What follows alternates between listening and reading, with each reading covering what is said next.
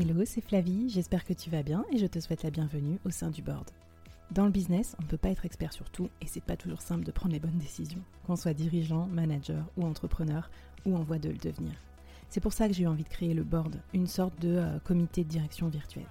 Chaque semaine, j'ai une conversation avec un expert ou un dirigeant de mon réseau à ce micro pour t'inspirer, te challenger, t'aider à prendre de bonnes décisions. Le board, c'est aussi et surtout une business communauté pour continuer la conversation avec nos experts ou entre nous afin de trouver des idées ou des soutiens. Retrouve-nous en description du podcast pour continuer la conversation et nous poser tes questions. Mon invité du jour et tous les membres du board te souhaitent la bienvenue et un bon épisode.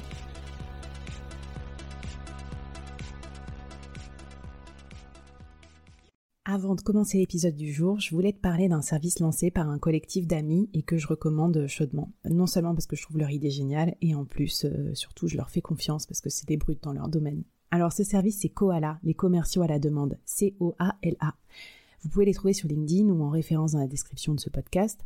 En fait, quand tu n'as pas assez d'argent pour embaucher un commercial ou que tu as besoin d'un commercial d'appoint pour renforcer ton équipe de vente, par exemple, remplacer quelqu'un qui est en congé ou faire une action commando quand tu lances un nouveau produit ou que tu veux conquérir un nouveau marché, eh ben, tu peux faire appel à eux. En fait, ils sélectionnent les meilleurs freelances commerciaux du marché et ils les matchent à tes besoins.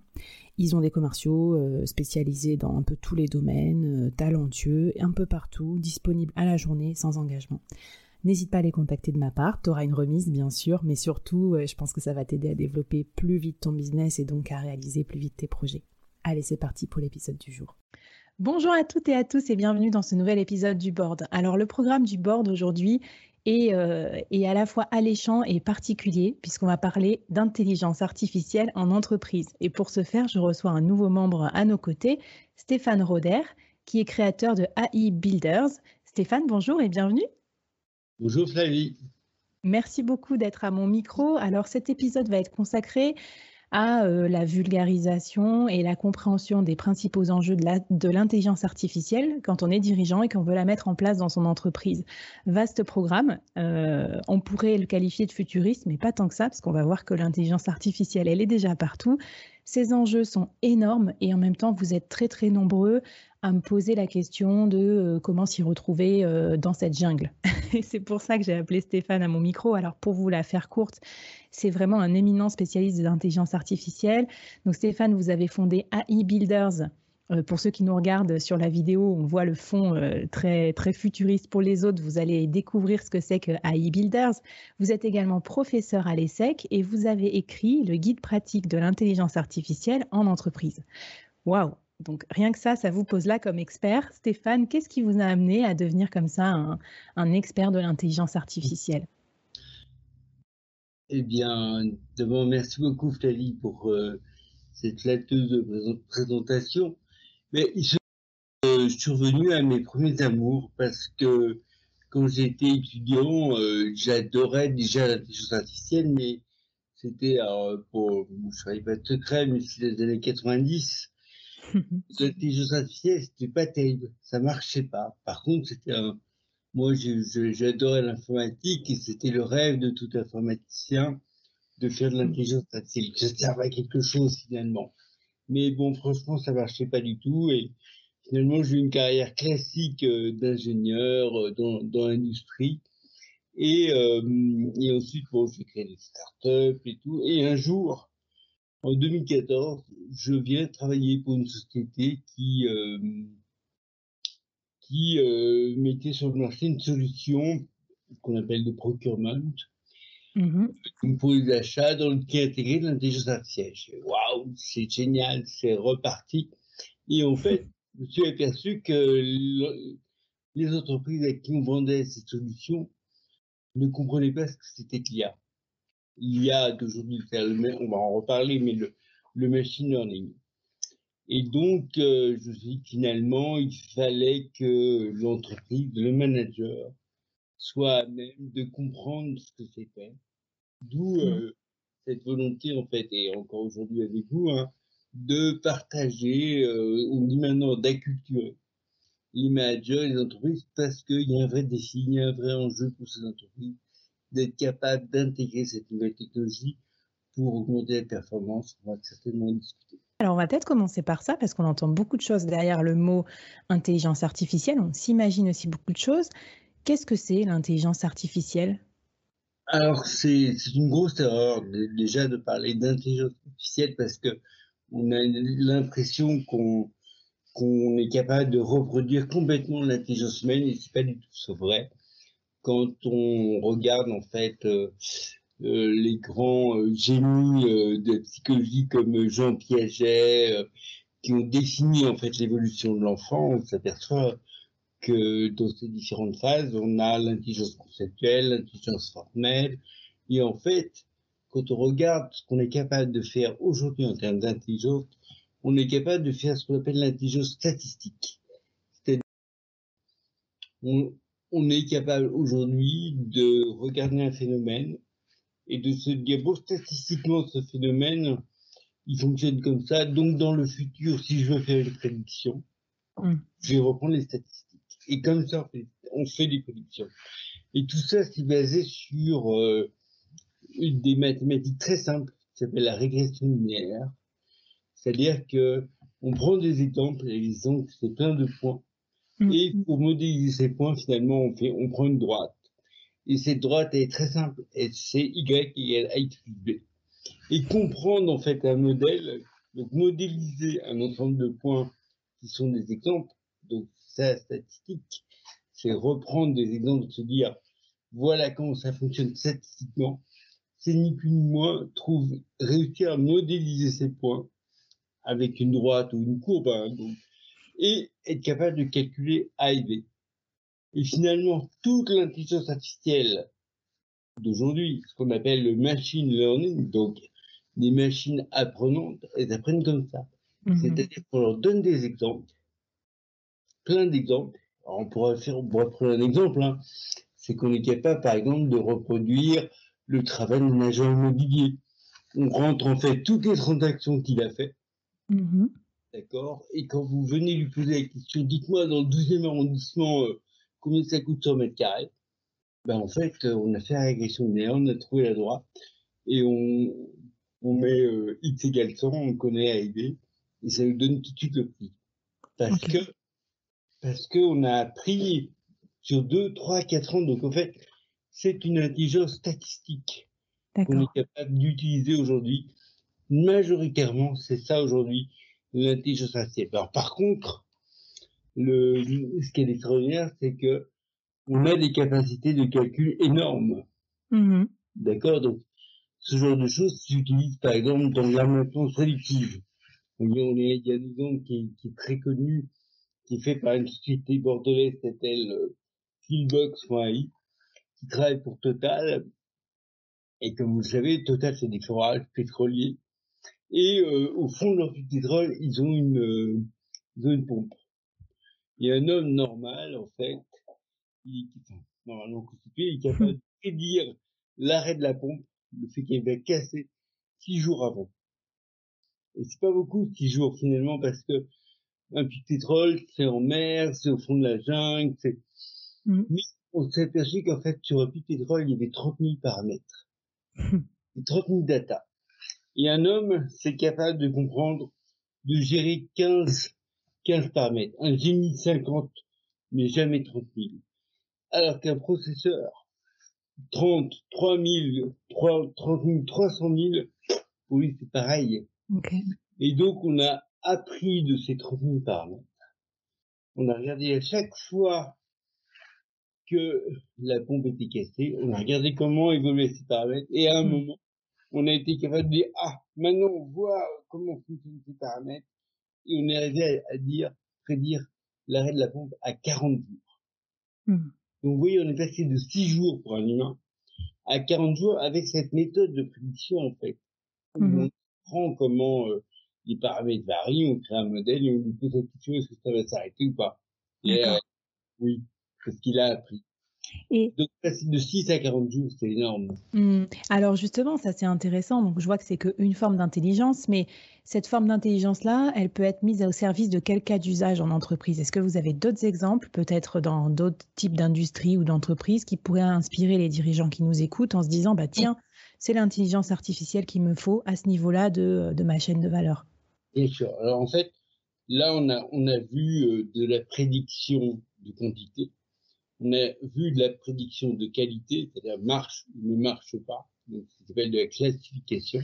Mhm. Et on a aussi euh, la possibilité, avec ce genre de technique, de euh, traiter ce qu'on appelle la donnée non structurée. La donnée non structurée, finalement, c'est ma voix, votre voix, une Mhm. news qui paraît, bon, on ne sait pas comment le journaliste a écrit, mais il n'empêche que maintenant, avec cette euh, compréhension statistique, on est capable de comprendre le sens d'une phrase. Est-ce que c'est une bonne nouvelle? Est-ce que c'est une mauvaise nouvelle? Est-ce que c'est un bon sentiment? Est-ce que c'est un mauvais sentiment? Mais de la même manière, en faisant apprendre à un modèle, quand tu vois deux mots juxtaposés, c'est que ça veut dire ça. D'accord? Et, on lui donne plein d'exemples. Et après, on lui soumet une phrase et il est capable de dire voilà, c'est ça. Et donc, en fait, cette partie traitement du langage, traitement du langage hein, sur des données non structurées, c'est, je pense, aussi la vraie révolution. Parce que on est capable de faire plein de choses avec ça. On est capable, euh, ben, finalement, de faire ce qu'on appelle le social listening, par exemple, qui est une révolution dans le marketing. C'est-à-dire que des marques, euh, il y a un exemple avec Danone qui avait sorti un, yaourt. Et rappelez-vous, avant, on faisait des panels, on faisait des- euh, les gens venaient, ils goûtaient, ça coûtait une fortune et tout. Maintenant, pas du tout. Avec le social listening, on va écouter les réseaux sociaux, on regarde ce que disent les gens du produit, on va lire les avis, Mhm. et en temps réel, pratiquement, on comprend ce qui se passe. Et ce sont des machines alors qui font, qui font, qui Oui, ces infos? oui, c'est des, des serveurs, des modèles euh, qui font ça, mais parce qu'on est capable euh, d'aller comprendre, écouter. euh, et alors, maintenant, il y a, il y a d'autres applications plus militaires, c'est ce qui nous sauve la vie, par exemple, aussi euh, dans, les, dans le renseignement. Être Mm. capable de comprendre ce que font des terroristes euh, sur Facebook. Et c'est ça, c'est ça qui nous sauve la vie aujourd'hui. D'accord. Et intéressant, alors moi je, je pensais, enfin peut-être c'était un peu réducteur, j'avais disons entendu beaucoup parler de tout ce qui était chatbot et plutôt euh, l'intelligence artificielle comme un vecteur d'efficacité pour quelque part euh, améliorer euh, son traitement des services clients, etc. Alors est-ce que ça c'est limitatif? Est-ce qu'il existe, est-ce que vous avez des conseils en la matière? Quel genre d'autres euh, cas d'usage on peut imaginer? Alors, en fait, il y en a plein. Il y en a plein, et ce qu'il faut savoir, c'est que dans l'entreprise, en fait, il y a plein de gisements, ce qu'on appelle des gisements de gains de performance. Hmm. Et ça, c'est né par euh, cette IA, cette, cette intelligence artificielle que vous allez mettre au bon endroit. Si vous la mettez au bon endroit, vous allez avoir ce qu'on appelle un revenu, un ROI, un retour sur investissement, qui va être exceptionnel. D'accord Mais encore faut-il le, le mettre au bon endroit. Et si vous faites ça, finalement, vous allez être capable de vous dire, parce qu'il y en a plein, finalement, l'IA, c'est un peu comme la bureautique, euh, ça va, ça va rentrer. Ce truc, c'est de savoir par où il faut commencer. Mm. Donc, il faut être en mesure, en fait, de d'évaluer, d'évaluer ce qu'on va gagner en se positionnant là, et de se faire ce qu'on appelle une sorte de planning, ce qu'on appelle une roadmap, pour commencer par les plus gros gisements, ce qui va apporter pour vous, pour votre entreprise, le plus de valeur. Et le mieux, en fait, c'est de se poser la question, OK, quels sont mes objectifs Mhm. en tant qu'entreprise?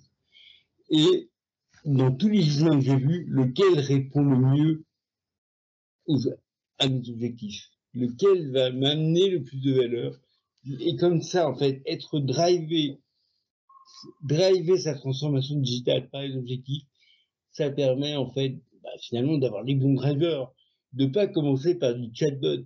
Moi, j'ai vu des organisations, je reviens à du chatbot.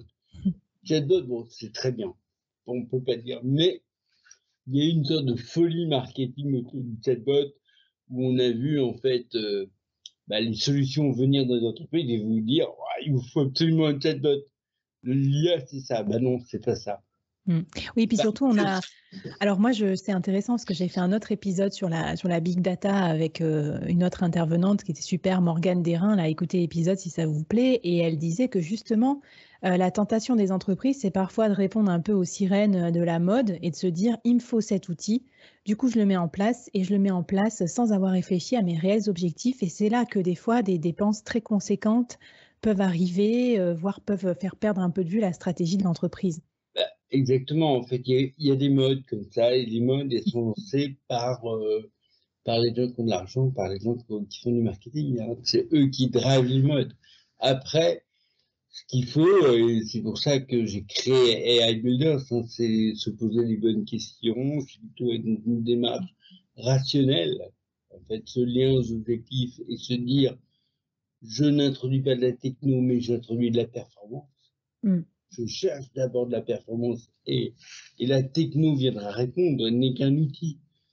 Donc ça, c'est une, une, autre façon de voir, c'est plutôt une façon macroéconomique. Donc faut vraiment, moi, mon conseil hein, pour les entreprises, c'est envisager votre transformation digitale d'une manière macroéconomique. Mm. Les jouets, la, euh, les jouets, la techno, fou. Vous avez vu, c'est facile, c'est la régression linéaire, c'est des trucs pas compliqués. Euh. Posez-vous une question dans votre, parce que il n'y a pas que ça. Il y a aussi votre contexte concurrentiel. Peut-être que euh, votre concurrence est en train de s'équiper, en train, il y a des nouveaux players euh, qui sont en train de venir. Je le vois, moi, par exemple, dans le BTP. Mm-hmm. Euh, il y a une société qui s'appelle Catera qui arrive, elle est totalement digitalisée. Ils viennent de nulle part. Ils n'avaient jamais fait de BTP avant ils arrivent, ils font du modulaire, le truc qui se monte tout seul. Oh, mais ça, ça fait frémir. Ils n'en dorment pas, hein, les gens du, BTP. Alors, fait 15% de leur part de marché, enfin, de leur marché au, global. Donc, il faut bien regarder. Il y, a, ce côté stratégique. Pareil, euh, vous vous rappelez-vous dans le web, on a vu arriver des intermédiaires. Avez-vous euh, Booking, Booking.com, c'est entre les hôtels et les clients. Avant 2007, euh, on, euh, Hilton, Accor, ils vivaient dans des pays merveilleux, ils avaient leurs clients en direct. C'est fini. 65% du trafic passe par, par Booking. Eh bien, je vous dire qu'avec l'IA, être pareil. On va avoir cette partie intermédiation qui va revenir, mais non pour donner des recommandations. Hmm. C'est-à-dire que si vous êtes, euh, par exemple, Saint-Gobain, vous vendez euh, du Blacko, du machin, enfin, des trucs pour construire chez vous, si vous, vous ne recommandez pas aux gens, ah, j'ai vu que tu as acheté ça, ça, ça, ça, ben, je crois que tu as besoin de ça, et eh ben, quelqu'un d'autre va le faire. Hmm. Et c'est vrai que ces, ces, ces, tierces parties là, elles, euh, elles, vont, elles vont piquer du coup une, une, grosse partie de la marge, une grosse partie du marché à plein plein d'acteurs. Et donc, en fait, encore une fois, euh, ma recommandation, c'est déplacez-vous sur votre chaîne de valeur, allez prendre ces positions pour ne pas laisser, en fait, euh, des acteurs venir vous intermédier, vous réintermédier. Parce que là, on va avoir les mêmes dégâts. C'est, non, mais c'est très, très intéressant. Donc, euh, je dirais que ça, c'est peut-être le défi qu'on peut lancer aux, aux auditeurs et auditrices qui nous écoutent, hein, c'est de se poser ces questions-là, d'identifier ces gisements de performance. Si j'ai bien compris, du coup, ils peuvent être euh, internes. Là, on parle peut-être de productivité, de, du temps qu'on passe à faire telle et telle opération. Ils peuvent être aussi externes, donc par rapport à nos concurrents. Ils peuvent être dans ma chaîne de valeur. Ils peuvent être aussi dans les services additionnels que je peux proposer à mes clients. Exactement, parce que vous pouvez aussi créer de nouveaux services que vous allez vendre. Mm à partir, en fait, il y a la donnée que vous possédez, vous et votre savoir-faire, mais il y a la donnée du client. Et entre les deux, en fait, euh, vous êtes capable de sortir des services. Regardez bien, mais vous êtes, c'est sûr. Donc ne les ratez pas parce que les autres vont le faire. Mm. Et donc, euh, pour, pour rebondir sur ce que vous venez de dire, il faut regarder les métiers un par un. Comment je peux, quel est le problème du métier, quel est son problème pour atteindre ses objectifs, mm. et après les process. Est-ce que je peux échanger? Regardez, chez Groupama, par exemple, on a travaillé sur leur process de gestion des sinistres automobiles. d'accord, qui était fait. Donc, euh, il y a quelqu'un qui a regardé le constat. Est-ce que, est que, le constat, qui c'est qui est responsable et tout? Non. Maintenant, on est capable de prendre, je sais pas, 20 000, 30 000 constats, labellisés, c'est-à-dire que sur chaque constat, il y a marqué si c'est qui est responsable et quand mmh. il croit. On donne ça à un modèle, il apprend, on lui soumet un nouveau constat, tout de suite il dit euh, qui est responsable. Facile. Non, mais c'est énorme parce que ça veut dire qu'aussi du point de vue client, je me mets dans, la peau du client lambda comme moi, quoi, avec sa banque ou son assurance, ça veut dire que lui, il a énormément plus de réactivité aussi dans ses remboursements et tout. Justement, on arrive dans un moment euh, charnière en fait dans, dans la partie traitement. C'est-à-dire que les traitements vont être pratiquement instantanés. Il y a une société américaine qui s'appelle limonade.com qui, elle, fait de l'assurance euh, pour les dégâts, les dégâts dégâts des eaux, un dégât des eaux. Vous prenez en photo votre dégât des eaux, vous êtes remboursé une minute trente après. Mais pourtant, il y a eu la personne, il y a eu, il y a eu quelqu'un qui a regardé la photo, qui a dit ouais, c'est du papier peint, c'est très très endommagé ou pas trop. Il y a eu un expert qui a dit je rembourse à tel niveau. Il y a eu euh, un rapport de généré, il y a eu un paiement. Mais tout ça, c'est fait automatiquement. Mais alors, ça me donne un peu le vertige parce que ça veut dire aussi que même sur des marchés très traditionnels où il fallait avant beaucoup, beaucoup de main-d'œuvre pour être un nouvel entrant sur ce marché, ça veut dire que demain, il y a des startups qui peuvent arriver et qui ont peut-être ce modèle-là, mais pas beaucoup d'employés et qui peuvent venir piquer des parts de marché à des, à des, à des grosses boutiques. Exactement. Le seul truc, c'est que, bon, ça coûte quand même cher à développer from scratch. Donc euh, limonade, ils ont quand même levé 75 millions de dollars, mais faut voir que c'est un truc normal aux États-Unis, même si nous beaucoup. Mais donc en fait, il y a un vrai enjeu aussi de cash là-dessus. Et il y a un autre enjeu, c'est que on pourrait se dire que ouais, des on s'en fout finalement, c'est un marché très vertical. Moi, je suis un assureur classique les gens, les gens ne vont pas fragmenter euh, en fait leur euh, leur achat d'assurance avec dégâts des eaux ici, assurance voiture là. Mais en fait non. Ces acteurs viennent et sont des, sont des marques, j'avais des market takers. Ils prennent les marchés. Regardez Amazon. Amazon se réveille tranquillement en 97. Ils savaient, ils savaient pas pourquoi, mais ils vendaient des livres. Et un jour, ils ont vendu de tout. Ils ont tout pété autour d'eux. Et ben c'est pareil. Ces acteurs qui arrivent venus de n'importe où, ils rentrent comme ça, ils valident le modèle discrètement, et tout d'un coup, on s'aperçoit, ah ouais, on peut, on peut tout prendre, et ils élargissent.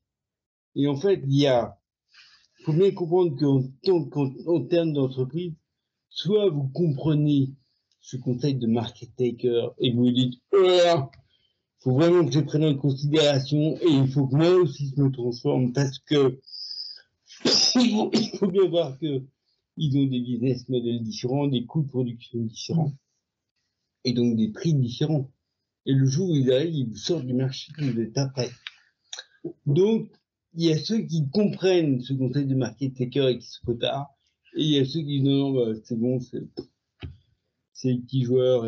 Et donc, en fait, il faut bien comprendre cette transformation du marché avec ce qu'on appelle le back-office transparent.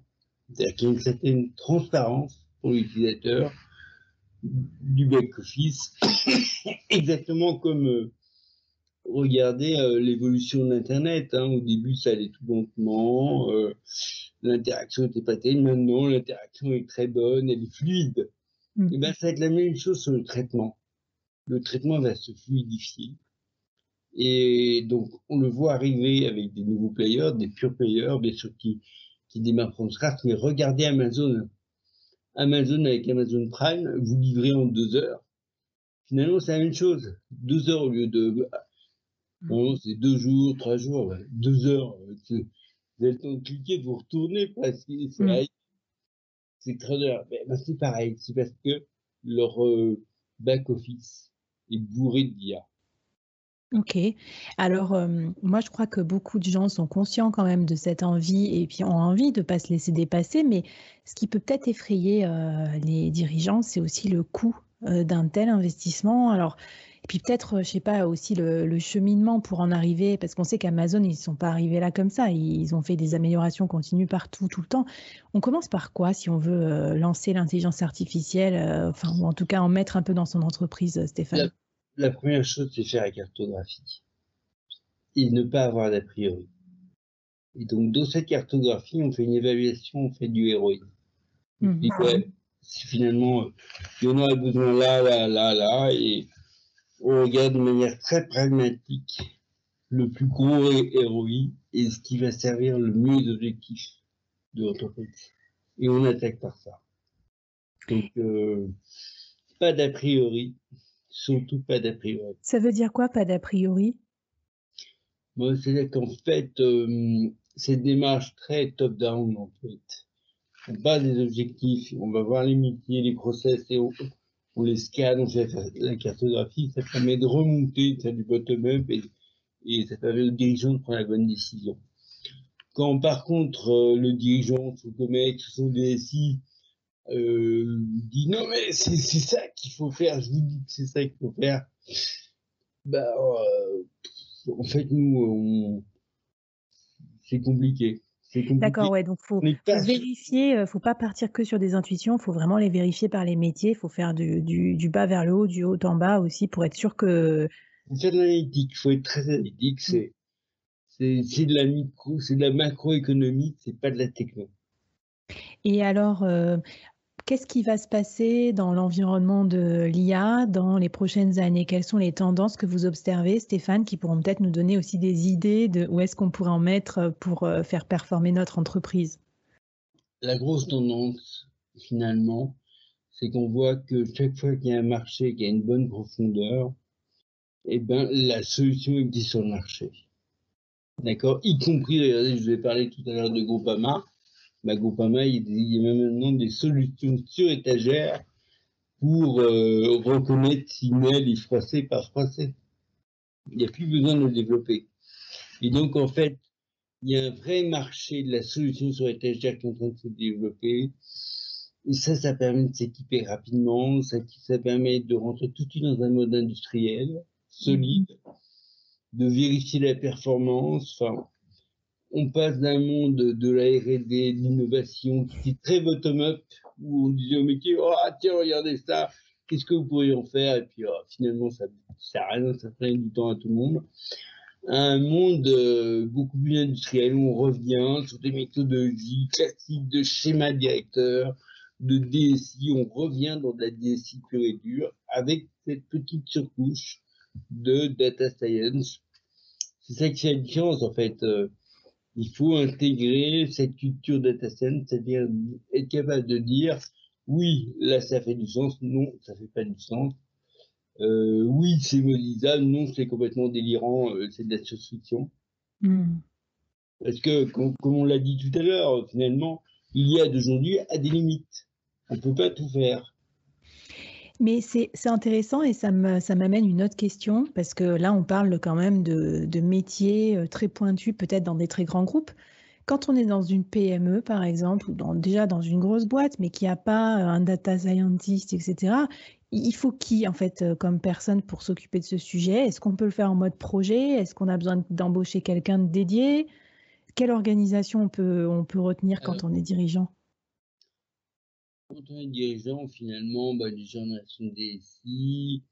Si on peut, on a euh, quelqu'un qui est plus orienté performance. Donc, mmh. euh, qui va, on, voit arriver des directeurs de la performance qui sont eux plus orientés process, comment on va améliorer. On a aussi ce qu'on appelle les Chief Digital Officers, qui, eux, finalement, vont avoir cette vision métier, process, euh, performance, mais qui vont travailler avec la DSI parce que la DSI, c'est elle qui va opérer in fine.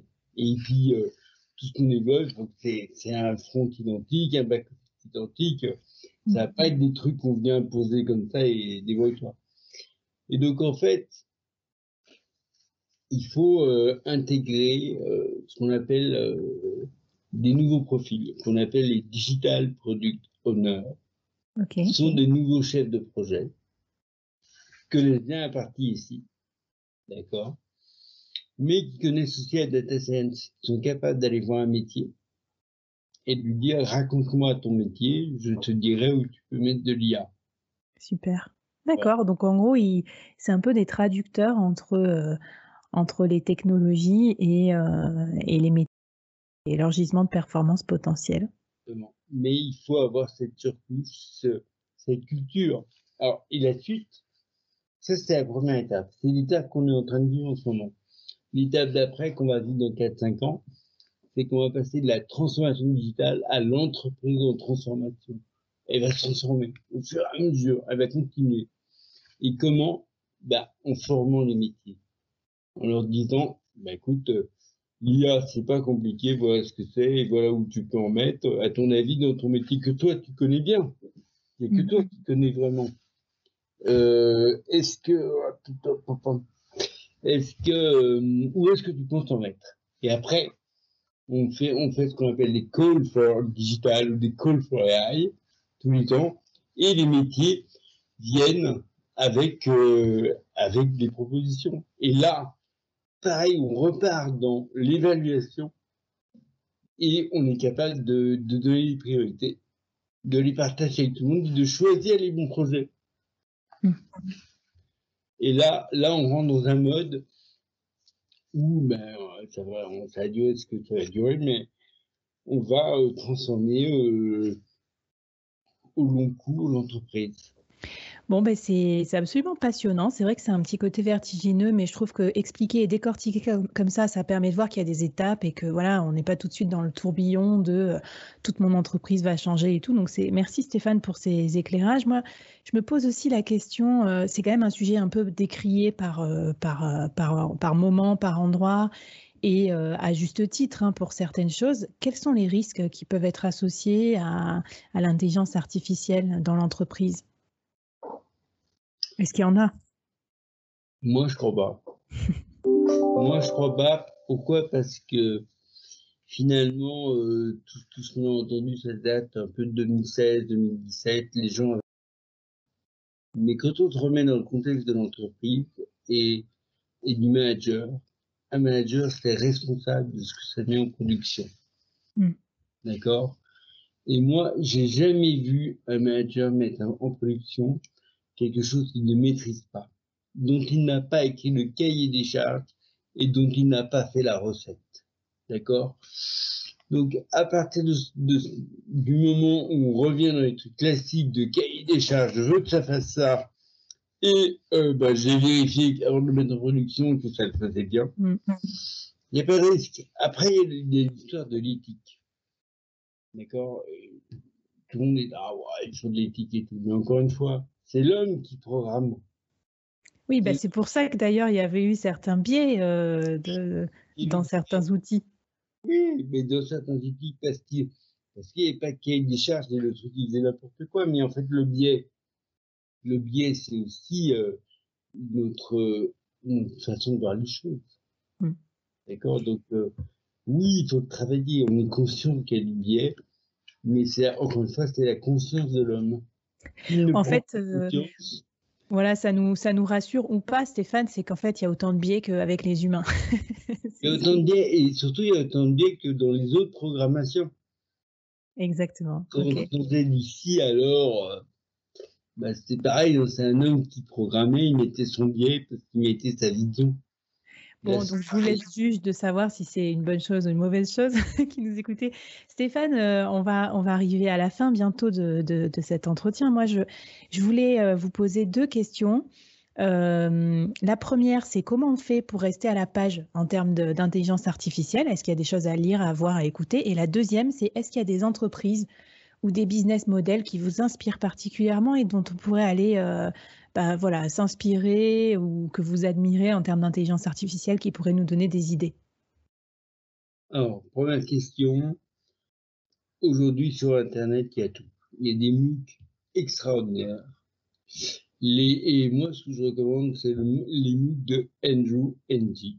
NG. C'est un prof de Stanford Et euh, vraiment, euh, bah, moi, dans ma, dans, dans tous les consultants ont fait MOOC de NENJ, on est obligé. et, euh, et dessus, ça vous met à un niveau euh, d'un chercheur de 2007 en IA. Rien que ça. C'est prometteur.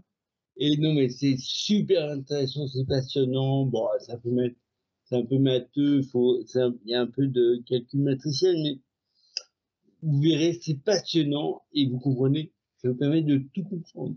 Vraiment. Je vais mettre les liens dans la, dans la description, hein, parce que ça, je pense que ça va plaire à pas mal de, de monde qui nous écoute. Ce sont les cours de Stanford, et ça a été suivi par 3, 3 millions et demi de personnes. Enfin, c'est la référence. Vraiment, bah, après, je ne doute pas qu'il y en ait d'autres, mais euh, si vous voulez, quand je vois quelqu'un à ce discours-là, je, je sais ce qu'il a fait.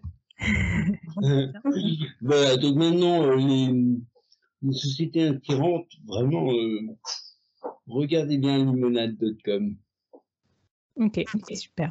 On va, aller, on va aller jeter un petit coup d'œil là-dessus. Parfait. Bah, Stéphane, merci. C'était absolument passionnant. Donc, évidemment, on peut vous contacter pour avoir d'autres infos et, et, du conseil aussi euh, si on a envie de se lancer dans l'aventure. Un dernier petit message pour, euh, pour les dirigeants qui sont avec nous? Euh, Le dernier message, c'est que le digital est darwinien. Le digital est quoi? Pardon, j'ai pas bien Darwinien. Pourquoi? Parce que ce qu'on voit, c'est que ceux qui ne s'adaptent pas vite disparaissent. Et là, on l'a vu avec le web, ça a duré 15 ans, une quinzaine d'années, on a vu les victimes. Là, ça devient pire avec l'IA, ça va aller très vite. Il va y avoir beaucoup de victimes. Le digital est darwinien. Alors ça, c'est vraiment une phrase choc. J'en ai, j'en ai rarement eu euh, des si chocs que ça. Ça nous fait presque un peu peur. Mais en même temps, des fois, il faut un sentiment d'urgence aussi pour se lancer dans le changement. Donc euh, c'est bien. Il faut prendre conscience des enjeux. Stéphane, un grand merci pour cette conversation. et puis, euh, pour celles et ceux que ça intéresse, donc je vous invite à découvrir les autres épisodes du board qu'on a fait sur soit la transformation digitale, la big data ou même la gouvernance des entreprises. Et en tout cas, je vous souhaite une bonne fin de journée, une bonne route dans la transformation digitale de vos, de vos boîtes. Et puis à très bientôt dans les prochains épisodes du board. Au revoir. Au revoir.